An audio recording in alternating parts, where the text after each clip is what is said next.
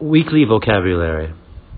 Human body parts, brain, heart,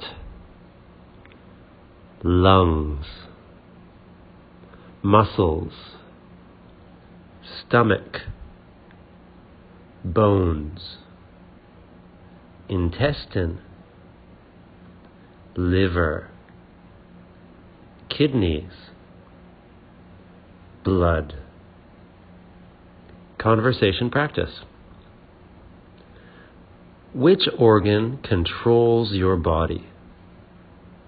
My brain controls my body. What does your stomach do for your body?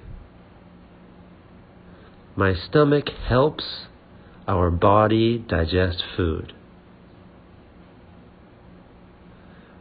Which organ helps pump blood throughout your body? My heart pumps blood throughout my body.